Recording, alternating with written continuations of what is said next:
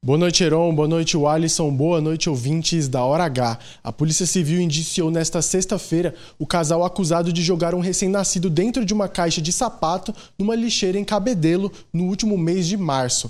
Os estudantes de medicina, que são os pais do bebê abandonado e morto, vão responder por homicídio triplamente qualificado.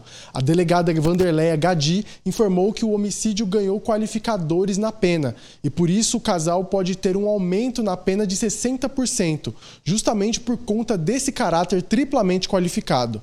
Lembrando que a pena para um homicídio varia de 6 a 20 anos de prisão.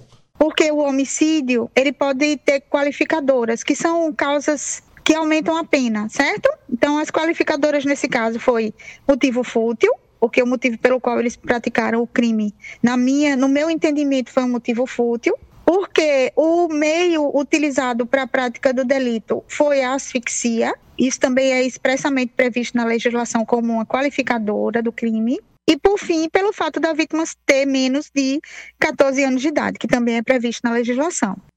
Ainda de acordo com a delegada, o casal vai responder o processo em liberdade, porque eles não foram presos em flagrante, não fugiram da cidade e cooperaram com as autoridades durante todo o processo investigativo. Mas a justiça pode decretar, caso deseje, a prisão preventiva do casal a qualquer momento.